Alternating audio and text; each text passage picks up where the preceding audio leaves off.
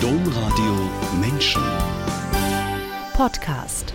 Konventionell, konservativ und katholisch. Diese drei Ks beschreiben Peter Joppen ganz gut. Peter Joppen ist konventioneller Landwirt am Niederrhein, steht als CDU-Lokalpolitiker für das Konservative und findet als Katholik, dass die Kirche in die Mitte des Dorfes gehöre. Im Garten von Peter Joppen steht ein Thermometer. Was hier gemessen wird, geht an den deutschen Wetterdienst. Am 25. Juli 2019 hat die Wetterstation von Peter Joppen 41,2 Grad gemessen. Damit war Tönisforst der heißeste Ort Deutschlands. Wir alle müssen mit Erwärmung und Hitze klarkommen und weil warme Luft mehr Feuchtigkeit aufnehmen kann, auch mit mehr Regen. Wie Peter Joppen mit der Hitze der letzten Sommer und mit dem Regen in diesen Sommermonaten klarkommt, was der Klimawandel für die Zukunft seines Hofes bedeutet und warum Biolandbau keine wirkliche Alternative für ihn sein konnte, darüber sprechen wir jetzt in dieser Sendung. Ich freue mich. Herzlich willkommen, Peter Joppen. Hallo, guten Morgen hier am Hof in Forst. Herzlich willkommen, alle, die eingeschaltet haben. Mein Name ist Angela Krumpen. Peter Joppen, was haben Sie im Juli 2019 gedacht, als Sie in Ihrem Garten, das können wir hier vom Fenster aus sehen, 41,2 Grad abgelesen haben. Mehrfach ist das durch die Presse gegangen, auch in den Nachrichten wurde hier Tönnesforst erwähnt, unsere Wetterstation. Habe ich so nicht glauben wollen, aber dann haben wir die anderen Stationen verglichen. Es war wirklich so. Wir hatten den, den Hitzerekord hier am Standort. Aber was haben Sie gedacht? Also ich meine, der Niederrhein ist jetzt irgendwie nicht besonders exponiert. Es gibt, gut, es gibt sehr wenig Wald. Das macht vielleicht, dass es sich stärker aufheizt. Aber was haben Sie gedacht, als Sie gelesen haben, ein, und das muss ja auch für Sie, wenn es ein Hitzerekord war, war es ja auch für Sie ein Rekord. Sie haben das ja nie vorher gemeldet. Was haben Sie gedacht? Wir waren ja schon in der richtigen Stimmung, allein durch unsere Kühe. Bei den Temperaturen leiden die ohne Ende und wir haben uns schon gedacht, wo soll das hingehen? Wie, wie, wo soll das enden mit den Temperaturen? Und die drei trockenen Jahre oder die zwei trockenen Jahre vorher haben uns da schon richtig zugesetzt. Aber dass wir wirklich hier den Rekord gehalten haben, da habe ich nicht mit gerechnet. Haben Sie eine Erklärung dafür? Also mein Laienhirn sagt, okay, waldarme Gegend, aber wo kommt das her, dass es hier so dermaßen knallt? Ich kann es mir nie erklären, weil äh, die Sonneneinstrahlung im Grunde ja überall gleich ist. Aber ich gehe davon aus, dass wir einfach in der Zeit wenig Windbewegung hatten und so eine stauende Hitze hier hatten, so ein stehendes, heiße, stehende heiße Temperaturen, die dann auch die Temperaturen so hochgetrieben haben. Also ich habe gedacht, als ich das nochmal alles jetzt mir vor Augen geführt habe und an die 47, 48 Grad gedacht haben, die wir vor kurzem aus Griechenland und der Türkei samt der brennenden Wälder dort gemeldet bekommen haben, dass 41,2 Grad und 47, 48 Grad nicht so weit auseinander liegt. Also das ist ja, also ne, es ist jetzt nochmal ein Unterschied, aber es ist auch nicht so ein Riesenunterschied. Wenn Sie sich das hier angucken, wie sehr ist denn der Klimawandel oder die Klimakatastrophe und die damit auf jeden Fall die mit dem Klimawandel einhergehenden Katastrophen schon hier am Niederrhein für Sie als Landwirt angekommen? Das härteste war eigentlich die drei trockenen Jahre, die wir jetzt hintereinander erleben mussten. Uns war eigentlich nicht klar, dass es möglich ist, drei solche Jahre zu bekommen wo einfach hier kein Niederschlag runterkommen will. So werden immer dieses eigentlich wechselhafte Wetter. So, und war immer die Möglichkeit, dass man Gewitter wieder Regen brachte. Aber die drei Jahre waren so extrem trocken, wo man einfach dachte, so, wo endet das? Haben wir das vierte Jahr in 21 auch wieder so ein trockenes Jahr? Dann wäre für uns hier sehr extrem geworden. Beste Parameter sind die Bäume. An denen sieht man, was eigentlich los ist. Die können sich nicht mehr wehren gegen die Hitze. Die werden krank. Zum Beispiel die Eiche hat die Schleimfäule, kann man auch optisch sehen.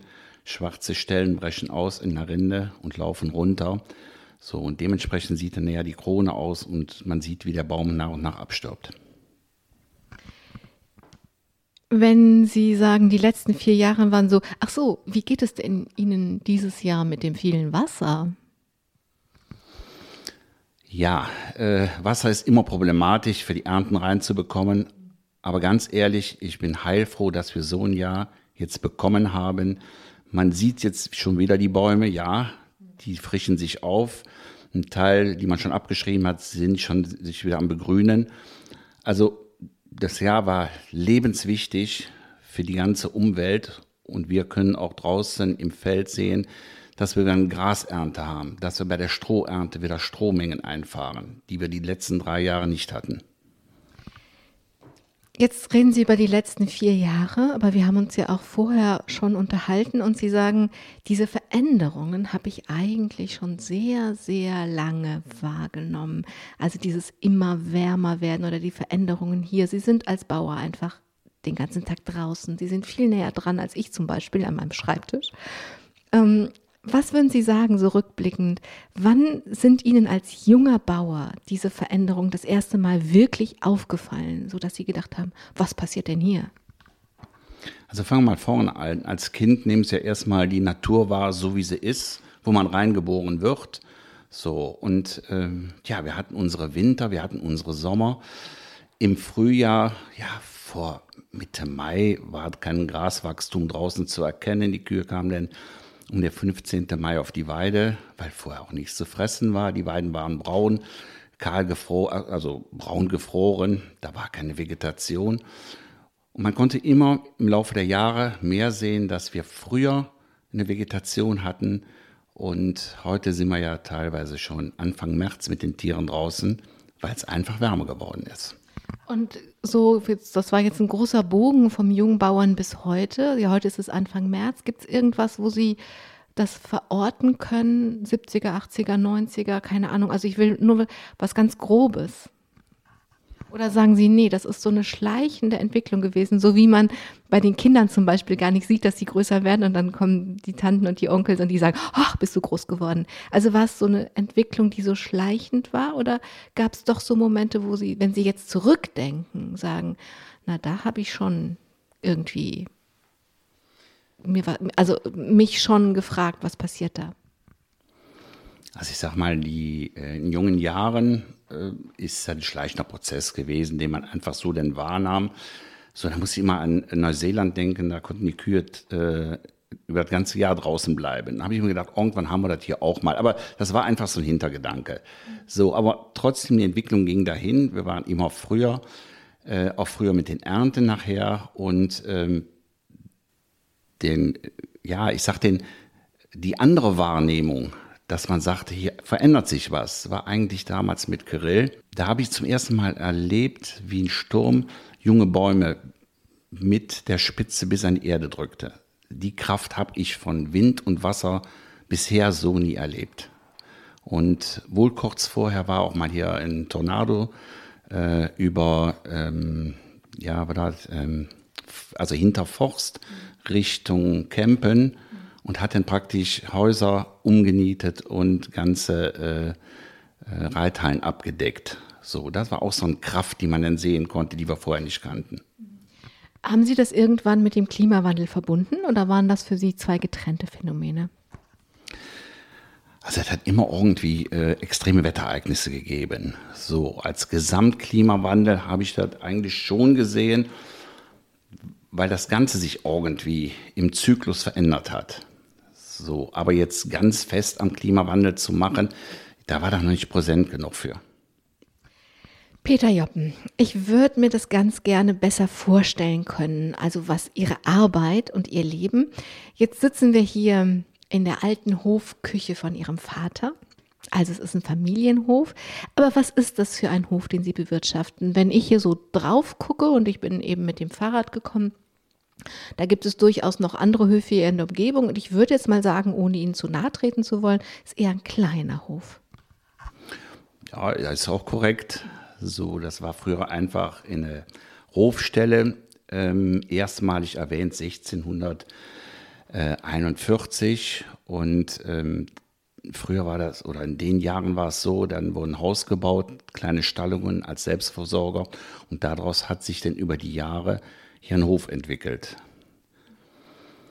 Ja, und, äh, und was ist das für ein Hof? Also wir haben eben Kaffee getrunken und dann steht hier ein hübsches weiß-rotes Milchkännchen und da war Milch drin, die heute Morgen frisch gemolken wurde.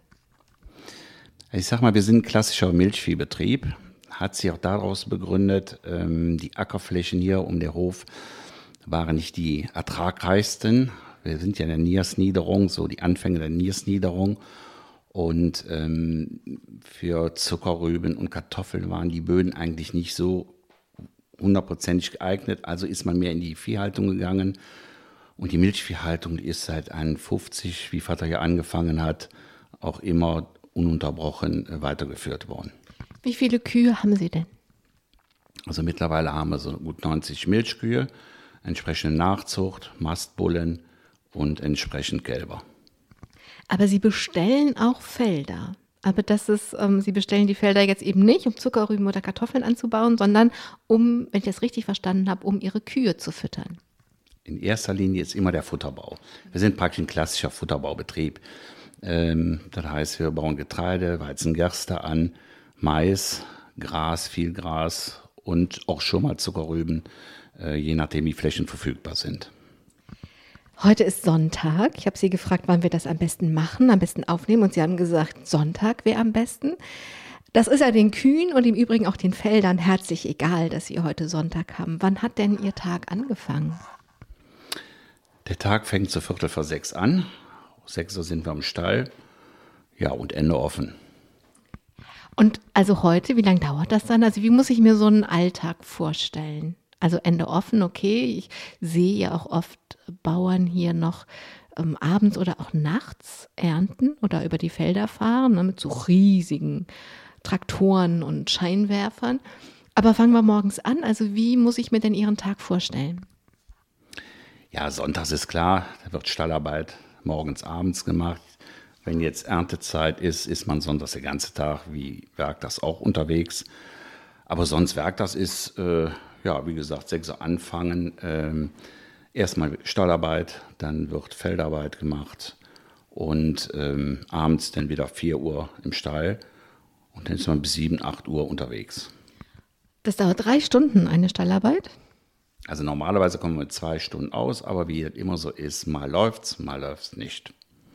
Das heißt aber, da sind schon mindestens vier Stunden am Tag Stallarbeit. Morgens zwei und nachmittags zwei, wenn es läuft. Ja, vier plus X. Oh, das ist schon viel. Peter Joppen, im Internet findet man Ihren Hof in einem regionalen Netzwerk. Agrobusiness heißt das.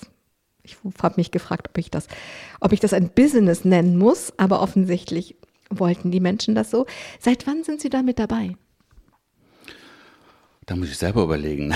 Schon einige Jahre hat sich gegründet damals äh, aus der Politik heraus. Ich äh, war ja im Kreistag, so auch im Vorsitzenden vom Kreis Agrarausschuss und dann haben wir den Kontakt zum Agrobusiness aufgenommen und seitdem stehen die Verbindungen. Vermutlich, habe ich mir in meinem kleinen Kopf gedacht, sind Sie mit dabei, weil Sie alleine als kleiner Milchhof einfach viel weniger Chance oder keine Chancen haben. Agrobusiness, ich sag mal, ist ein Begleitwerkzeug. So leuchtet die Möglichkeiten aus, was man neben dem Klassischen, was man so macht, noch anders anwenden kann, wie man sich vernetzen kann. Aber betrifft jetzt nicht unsere Vermarktung von Milch, Fleisch und sonstiges. Sie sind Milchbauer und auf die Milchbauern wird schon lange immer mehr Druck ausgeübt, Preisdruck vor allem. So viel Preisdruck, dass immer wieder Bauern auf ihre Traktoren steigen und wütend demonstrieren ich finde, nachvollziehbar demonstrieren, weil sie als Milchproduzenten eigentlich am wichtigsten sind, aber nicht unbedingt am meisten am Ende aus dieser Wertschöpfungskette bekommen. Sind Sie denn selber schon mal mit Ihrem Traktor in Berlin gewesen? Berlin noch nicht, aber wir waren damals organisiert im Bund äh, Deutscher Milchviehhalter, BDM, ist allen bekannt. Da haben wir auch den Milchstreik damals organisiert. Da sind wir schon in Düsseldorf, Bonn und Umgebung gewesen. Aber leider haben wir nicht das erreicht, was wir uns damals vorgestellt haben. Der Reihe nach, was war denn das, was gemacht hat, dass Sie Ihre Felder an dem Tag dann, also ne, wenn Sie demonstrieren gehen, können Sie Ihre Felder nicht bestellen, dass Sie gesagt haben, es ist mir so wichtig, dass ich auf meinen Traktor steige und mit, ich weiß nicht, 25 Kilometer nach Bonn tucker oder ich weiß nicht, wie schnell Sie fahren können. Also, also mittlerweile sind die Schlepper schon ein bisschen besser unterwegs. Okay. Die können 50 km/h und mehr laufen. Aber trotzdem. Sie sind mit 50 Kilometern unterwegs. Okay, Sie tuckern immer noch. Ähm, was hat gemacht, dass Sie das, dass Sie das tun? Was hat Sie also so sehr bewegt, dass Sie sagen, nee, das ist es mir wert? Ich sag mal, damals war der Umbruch. Ähm, wir hatten die Milchquote. Und die Milchquote war so eine Absicherung einmal Liefermenge, die wir liefern konnten. Und es war eine preisliche Absicherung. So, und jetzt ging es sich ja darum, wie soll der in Zukunft gestaltet werden? Soll der Markt geöffnet werden? Keine Quote mehr. Jeder kann frei liefern. Und zu dem Zeitpunkt hatten wir dann Milchpreise Richtung 20, 25 Cent, die einfach nicht darstellbar waren. Und das hat einen schon angetrieben, weil man Existenzängste hatte, wie es irgendwo weitergeht. Wenn Sie sagen, hat leider nichts geholfen, ist es bei den 20 Cent geblieben?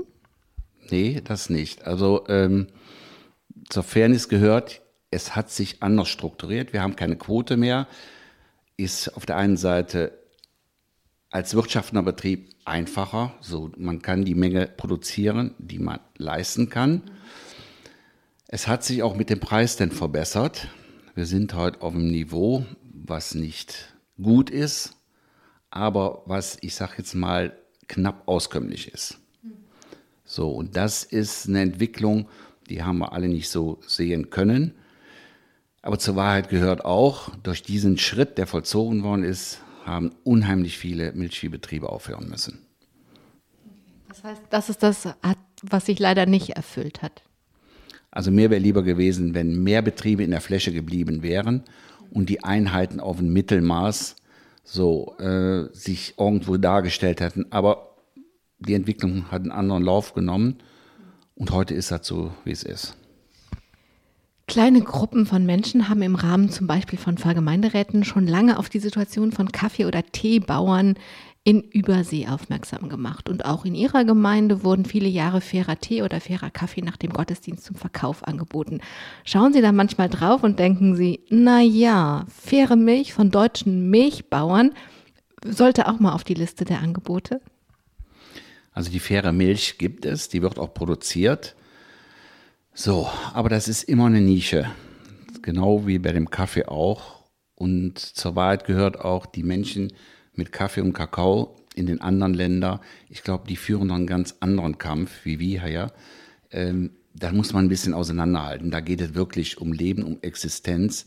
So, und bei uns ist das auf einem anderen Niveau, wo wir dann klagen. Ähm, ich halte das sehr gerne mit Ihnen auseinander. Ich bin immer sehr dafür, die Dinge wirklich so zu sehen, wie sie sind. Aber mein Eindruck ist, dass dieser, ich sage jetzt mal, etwas ähm, vereinfachend, aber vielleicht dann doch pointierend, ähm, es geht immer um Kapitalismus, es geht immer darum, möglichst viel rauszuholen und was den Kaffee- und Tee- und Kakaobauern eben schon so lange geht, dass sie tatsächlich von dem, was sie erwirtschaften, nicht leben können und dass andere sich daran bereichern. Mein Eindruck ist, dass mit ja so 20, 30, vielleicht 40 Jahre Verspätung das hier ankommt und eben jetzt bei den Erzeugern ist, in dem Fall bei Ihnen als Milchbauer. Und wenn Sie sagen, so viele in der Fläche von meinen Kollegen haben aufhören müssen, dann ist dieser Preisdruck, dieses kapitalistische System, was da auf die Natur draufgelegt wird, doch hier angekommen. Also ich will nicht Äpfel mit Birnen vergleichen. Was ich, was ich, worüber ich nachdenke, ist, ob das nicht die eine ähnliche Entwicklung ist zumindest, die die Menschen hier zwingt, das aufzugeben, weil sie davon nicht leben können. Jetzt müssen wir doch differenzieren. Ähm, hier in unserer Region, wo wir uns aufhalten, da ist in die Situation, dass die Betriebe ähm, zugemacht werden, aber es gibt Alternativen. So, der eine Landwirt arbeitet bei der Stadt oder sonst einem Verband oder geht in Nebenerwerbstätigkeit und macht einen anderen Beruf noch da, dabei. Aber die Menschen drüben, die haben nichts anderes. Das verstehe ich. Wenn ich nochmal auf die Internetseite von Agribusiness komme, haben Sie da so einen kleinen Steckbrief ausgefüllt. unter anderem die Frage beantwortet, warum Sie dazugehören zum Agrobusiness. Und da schreiben Sie, weil wir regional und nachhaltig Milch produzieren. Das Regionale ist klar, das ist ein regionales Netzwerk. Aber ich habe mich gefragt, was ist nachhaltig an Ihrer Milchproduktion? Also wie, wie können Sie hier auf diesem Hof mit Ihren Möglichkeiten nachhaltig wirtschaften? Ja, fangen wir mal vorne an. Also, Immer gut. Also, äh, unsere Kühe die gehen auf der Weide. Also die Weidehaltung haben wir nie aufgegeben. Und damit sind wir ein Exote. Wenn man mal rundschaut, es sind nicht mehr viele Kühe auf der Weide.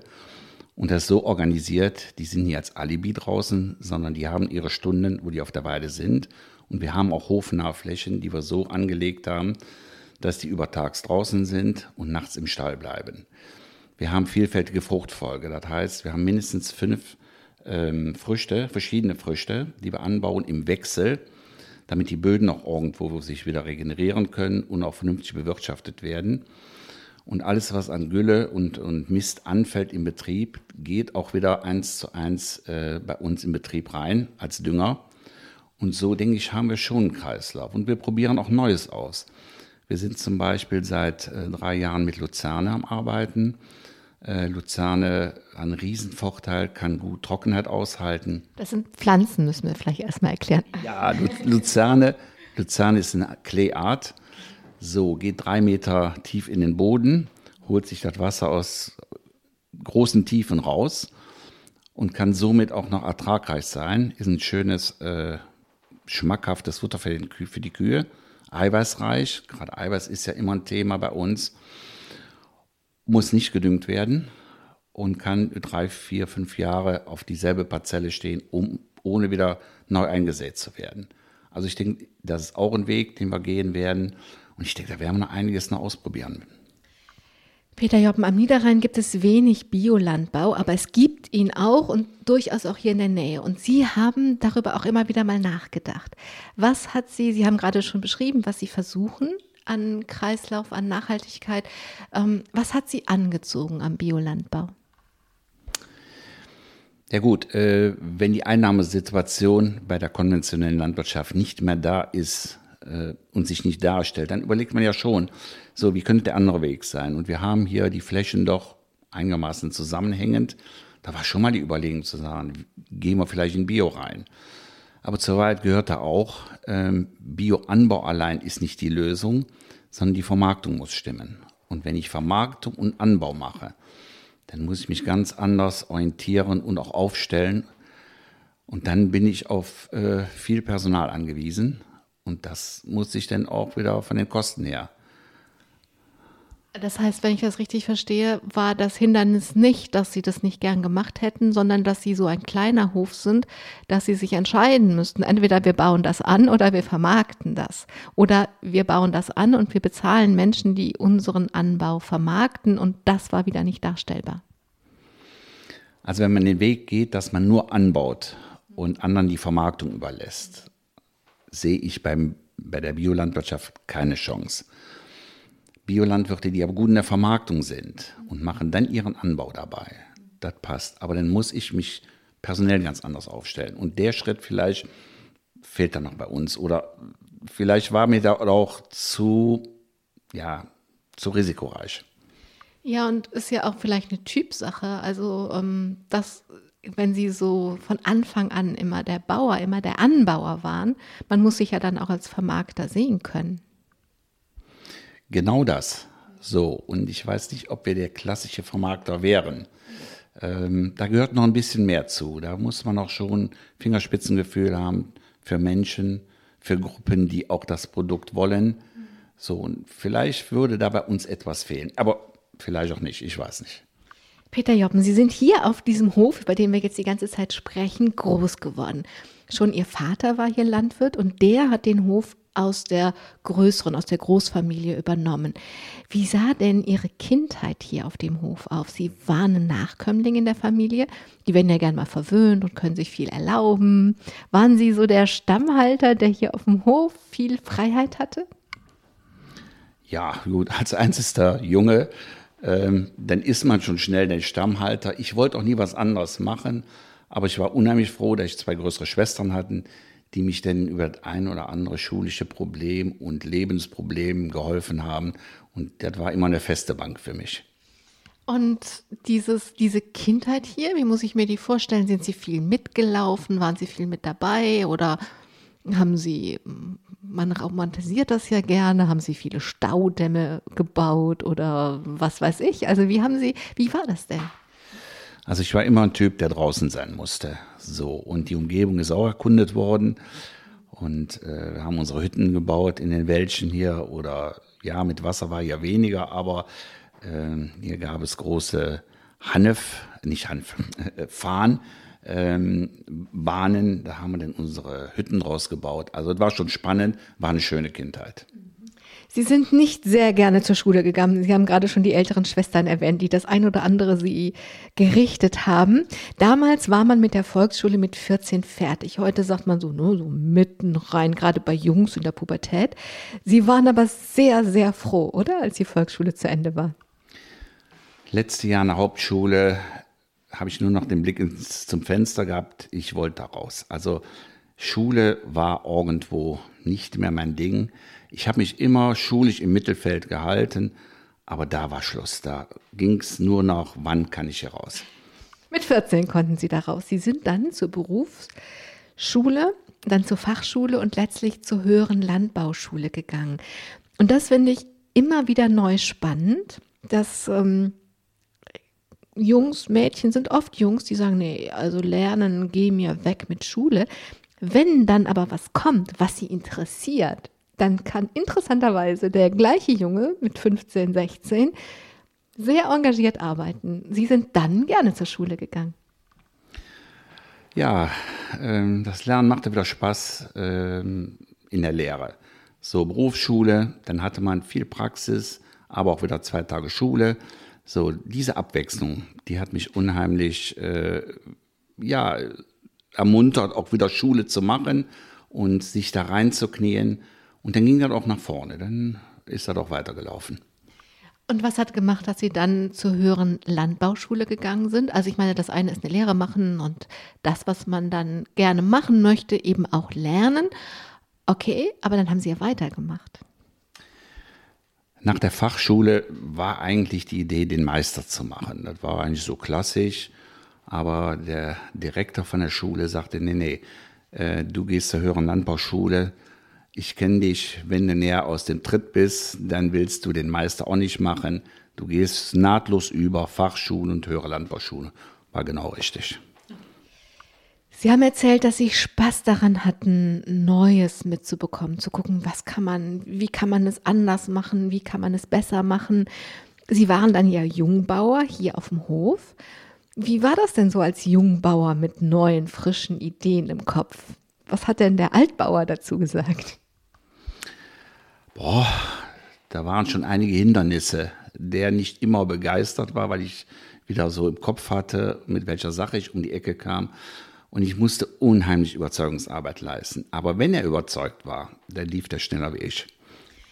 Um, ähm, um das ein bisschen konkreter zu machen, mit welchen Ideen kam der Jungbauer denn um die Ecke?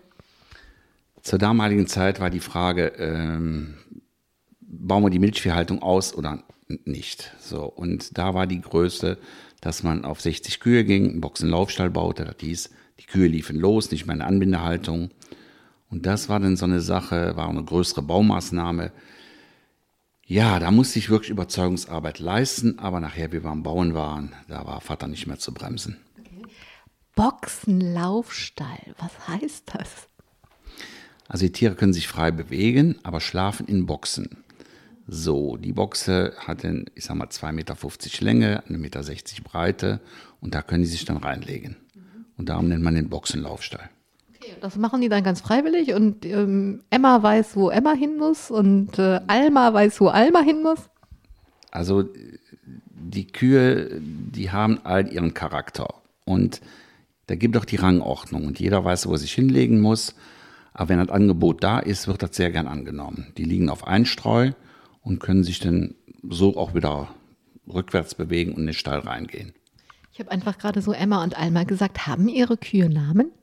Ja, ich kann ihn nicht auseinanderhalten, aber meine Frau. Ernsthaft? Ja, Meine Frau hat immer irgendwo einen Namen für jedes Tier. Und wie machen Sie das? Sie sagen Hallo Kuh. Ach, beim Melken äh, erkenne ich die an den Beinen in einem Euter. Irgendwie hat man, ja, man kann sie zuordnen, aber nicht die Namen. Peter Joppen, Sie haben diesen Hof dann übernommen, sind dann selbst vom jungen Bauer zum, na, sagt man dann Bauer geworden, waren ja nicht direkt Altbauer, haben geheiratet, haben drei Kinder bekommen. War das so eine Zeit, wo das in Einklang war, dass Sie das Gefühl hatten, so, ich habe Neuerungen eingeführt, ich ähm, habe den, ich habe die, die Sicherheit, den Rückhalt, dass das, was wir hier machen, das ist harte Arbeit, aber davon kann man auch drei Kinder großziehen. Ja, doch. Also ähm, der, da war ich mir schon gewiss, dass das funktionieren würde. So, meine Frau, die war äh, bei der Telekom beschäftigt und hat den, ähm, ja, ihren Job dran gegeben, ähm, wegen die Kinder. Die Kinder kamen im Zwei-Jahres-Rhythmus hintereinander und äh, ja, die hat sich dann ab da an um die Kühe gekümmert, melken, Stall machen und eben ganzer Haushalt. So, das hat auch funktioniert. Das heißt, Sie sind ein richtiger Familienbetrieb. Ja. Als das alles mal so eingestielt waren, ich habe ja gesagt drei Ks, da gehören ja noch das Konservative als, als CDU-Lokalpolitiker dazu, ähm, sind Sie in die Lokalpolitik gegangen. Am Anfang war das überhaupt nicht Ihre Idee, sondern Sie sind gefragt worden. Ja, äh, Vater war immer in der CDU und dann ging es sich auf einmal darum, ja, willst du auch äh, da rein? Ja, ich sag, kann ich ja mal mitgehen. Ja, und dann ist man da hier und da mal zu den Sitzungen gegangen und dann kam ganz schnell die Idee, ja, willst du mal sachkundiger Bürger machen? Und das war dann so der Einstieg, nämlich zwei Jahre im Planungsausschuss gewesen und danach hat man mich direkt für den Rat aufgestellt. Ähm, das haben die ja nur gemacht, weil die gesehen haben, dass das ganz gut ist, wenn sie im Rat mit dabei sind. Hat es Ihnen Spaß gemacht? Wie war das denn? Wie war denn dieser Einstieg in die Lokalpolitik? Alles, was neu war, hat mich immer interessiert. So, und man kann das ja von den Älteren, äh, die Geschichten, was die so im Rat und so erlebten, was die da umgesetzt haben oder nicht umsetzen konnten und so.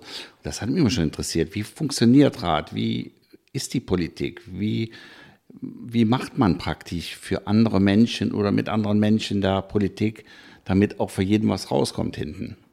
Und wie war es dann, als Sie im Stadtrat waren, als ähm, junger Bauer und tatsächlich dann eben mit daran arbeiten konnten, dass es den Menschen hier in dieser Gemeinde gut geht?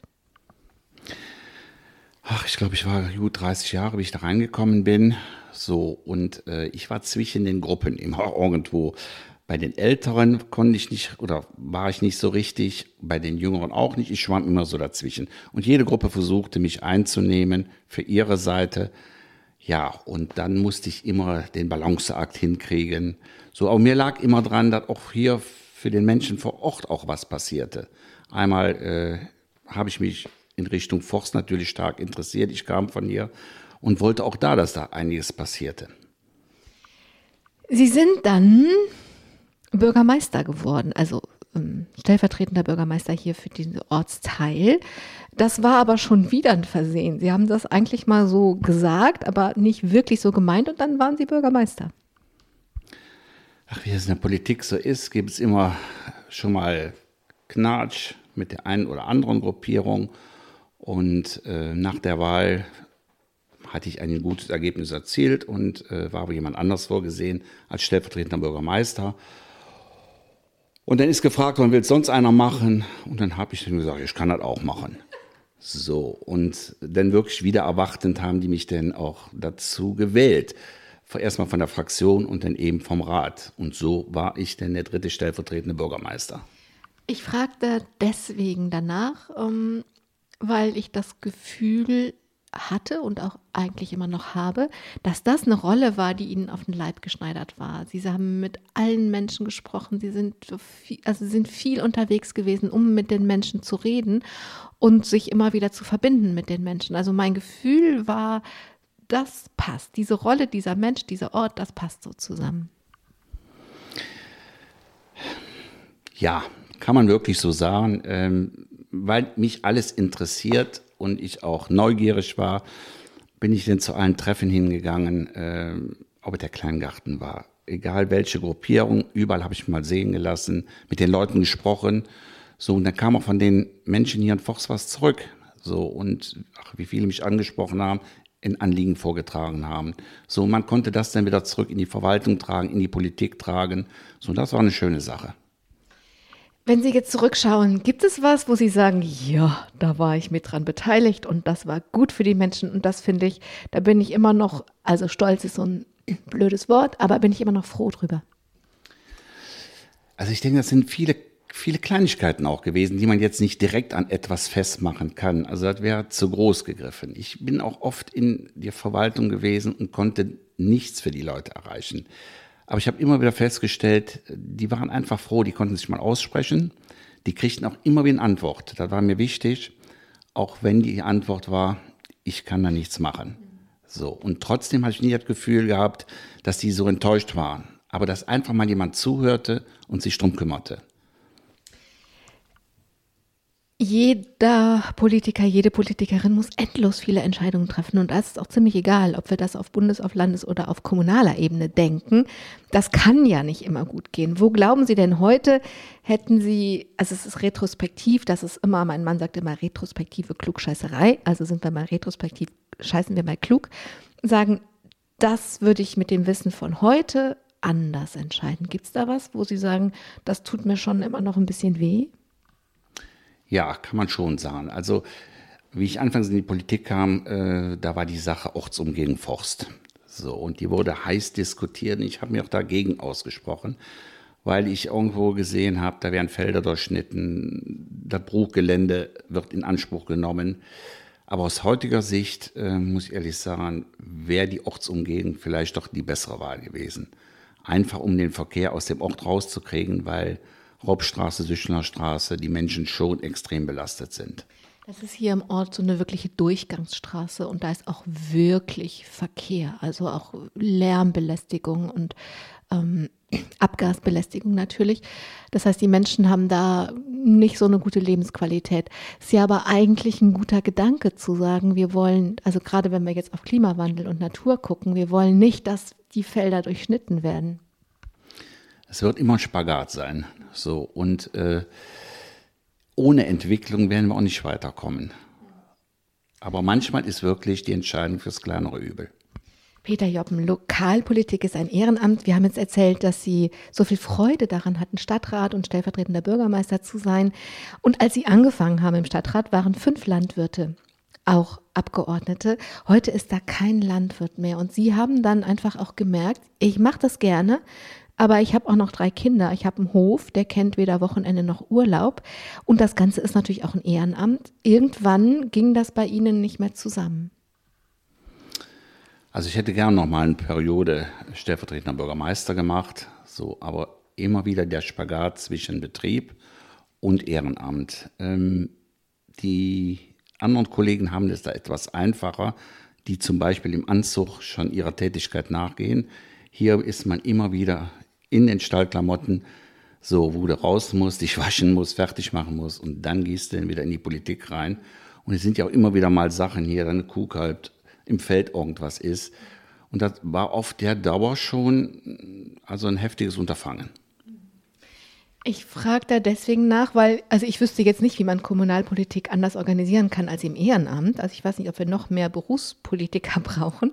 Aber es ist so schade. Ich finde, ähm, ich finde es wirklich schade, wenn so sich das auf ein paar Berufe reduziert, die dann eben die das Ganze leiten. Ich finde es eigentlich immer gut, wenn ähm, alle Menschen oder die wichtigen Gewerke, die es am Ort gibt, auch vertreten sind. Also ich habe jetzt da keine Lösung für. Aber eigentlich finde ich es schade, wenn jemand, der so gerne Politik macht wie Sie, sagt, ja, aber das kann ich mit meinem Job einfach nicht vereinbaren. Gut, das war zu meiner Zeit, da war das schon extrem, aber heutzutage, äh, die Junglandwirte, nehmen wir mal die Gruppe, ähm, haben größere Betriebe zu bewältigen, äh, immer intensiver, immer bürokratischer aufgeblasen. Und dann müssen die zur besten Zeit, und das ist einmal äh, ab 16, 15 Uhr, äh, dann ins Ehrenamt, in den Rat oder in die Ausschüsse rein. Und dann wird es eng. Peter Joppen, angefangen haben wir mit dem Klimawandel und deswegen ähm, habe ich Sie auch gefragt, weil ich finde tatsächlich, dass wir, was diese Frage angeht, alle in einem Boot sitzen und dass wir deswegen auch uns allen zuhören müssen. Ich finde das einfach wichtig, was Sie als Landwirt, egal jetzt ob als konventioneller oder als Biolandwirt, dazu zu sagen haben. Diesen Klimawandel, sagen die Wissenschaftler, kann man, ich sage jetzt mal vielleicht, noch aufhalten? Wenn überhaupt, dann indem wir alle, jede und jeder von uns Dinge anders machen, anders löst oder am besten gleich lässt.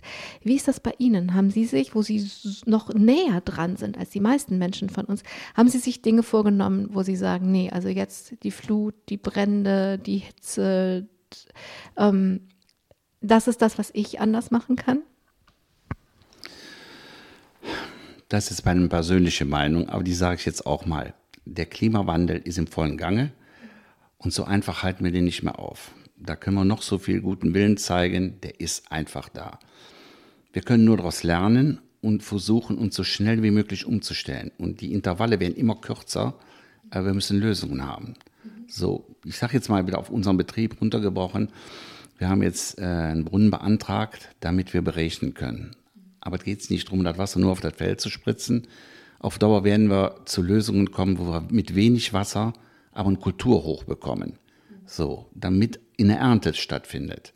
Und ja. Aber nach diesen Lösungen frage ich ja. Also es kann ja, deswegen sage ich ja, wir sitzen alle im gleichen Boot und jeder und jede muss ja im wörtlichen Sinn sein eigenes Feld bestellen und darüber nachdenken. Da passt diese Redewendung jetzt mal wirklich. Also deswegen frage ich ja nach Ihren Lösungen. Also Sie sagen Brunnen. Also was, was sind, sagen wir müssen uns schnell umstellen. Also was sind die Dinge, über die Sie nachdenken, von denen Sie hoffen, dass, äh, dass es eben den, dass es trotz Klimawandel Ihnen ermöglicht, als Landwirt weiterzumachen? Da liegt so kurz beieinander. Wir hatten die trockenen Jahre, da haben wir überlegt, wie können wir das bisschen Wasser, was wir haben, auch zurückhalten. Grundwasserneubildung war ein Thema. So, wir haben ein riesen, riesen Grabensystem hier, ich sag mal, am Niederrhein. So, und die Niederländer sind ja weiter wie wir, die halten in den Gewässern schon das Wasser zurück, indem die Stauanlagen einbauen, so, damit mehr Wasser wieder in den Untergrund sickert. So, und genauso haben wir jetzt dies ja genau umgekehrt. Wir müssen viel Wasser abführen, weil zu viel da ist. Und das wird die Gratwanderung sein. Wer das am besten kann, der hat die größte Möglichkeit, noch irgendwo nachher einen Ertrag zu erzielen oder ein Auskommen auch zu erzielen für den Betrieb. Arbeiten Sie als Landwirte zusammen? Sie haben gerade gesagt, die Niederländer können das schon besser als wir. Das heißt, Sie gucken in die Niederlande, sonst könnten Sie so eine Aussage ja nicht treffen. Ähm, arbeiten Sie zusammen? Wie machen Sie sich schlau? Also direkte Zusammenarbeit wäre übertrieben, aber äh, ich sage jetzt mal über die Kommunikation, äh, Fachzeitschriften, ne, auch äh, Besuche in, in die anderen Länder, nimmt man ja auch wahr, was da passiert. So und äh, es bewegt sich einiges. Aber wir müssen besser werden und wir müssen auch mehr darauf reagieren. Wir können nicht sagen, na, das müssen wir irgendwann machen. Nee, wir müssen es jetzt machen. Ihr Sohn hat mittlerweile auf Ihrem Hof als Jungbauer angefangen. Ich sag mal, es ist schön eigentlich, ne, wenn so eine Tradition weitergeht. Oder wie geht es Ihnen damit, dass Ihr Sohn jetzt hier Jungbauer sind? ja, als Vater ist das Schönste, was passieren kann. So, und er lebt das auch mit Leib und Seele. So, und er beherrscht sein Handwerk und das ist eigentlich schön. Und dann hofft man, dass es weitergeht. Und wenn Sie jetzt, genau, Sie hoffen, dass es weitergeht, wenn wir das jetzt nochmal mit dem Klimawandel verbinden, machen Sie sich Sorgen um Ihren Sohn, um den Hof, um die Zukunft? Vater macht sich immer Sorgen. Oder je älter man wird. Man denkt über viele Dinge nach. Aber die Menschheit hat eigentlich immer überlebt, ist immer weitergekommen, aber wir müssen uns einfach anpassen. Das wird auch mit dem Junior sein. Die werden sich auch anpassen müssen und die können die Landwirtschaft vielleicht, so wie wir sie jetzt führen, auf Dauer nicht mehr führen. Aber vielleicht gibt es wieder ganz andere Möglichkeiten, auch durch den Klimawandel. Peter Joppen, keiner verlässt meine Sendung ohne einen Wunsch. Was wünschen Sie sich noch? Oh, da habe ich doch, ich habe was parat. Was wünsche ich mir? Ich wünsche mir einfach, dass die Menschen, die im Moment so ziemlich gebeutelt sind durch Corona, durch Witterung, durch Lebensumstände, ein bisschen mehr zusammenrücken, ein bisschen ausgeglichener wären. Und wir haben an der A gesehen, die Hilfsbereitschaft, die da stattgefunden hat, dass wir die auch hier praktizieren, hier vor Ort. Und mich hat unheimlich gefreut, dass so viele auch Landwirte da runtergefahren sind, haben die Menschen geholfen. Das gibt mir Hoffnung, dass wir das hier auch irgendwie hinkriegen. Aber es müsste manchmal ein bisschen mehr gelebt werden. Peter Joppen, dann wünsche ich Ihnen, dass Sie das erleben, dass die Menschen hier auch ohne Riesenflutkatastrophe schon mal zusammenrücken. Vielleicht wird es dann auch nicht so schlimm. Ich danke Ihnen für Ihre Zeit hier in der alten Hofküche auf Ihrem Milchhof und hoffe, dass das mit der Anpassung für Sie und für Ihren Sohn und Ihre Familie gut gehen wird. Ich danke allen, die zugehört haben und hoffe, dass etwas Inspirierendes dabei war, jemandem zuzuhören, der schon viel mehr vom Klimawandel betroffen ist, als das bei uns, bei den meisten von uns mit unseren Berufen so ist. Und hoffe, dass, wenn Peter Joppen sagt, wir dürfen nicht mehr warten irgendwann, sondern wir müssen das jetzt machen, dass das bei uns allen ankommt, dass wir jetzt was machen müssen. Am Mikrofon war Angela Krumpen. Domradio Menschen. Weitere Informationen finden Sie auf domradio.de.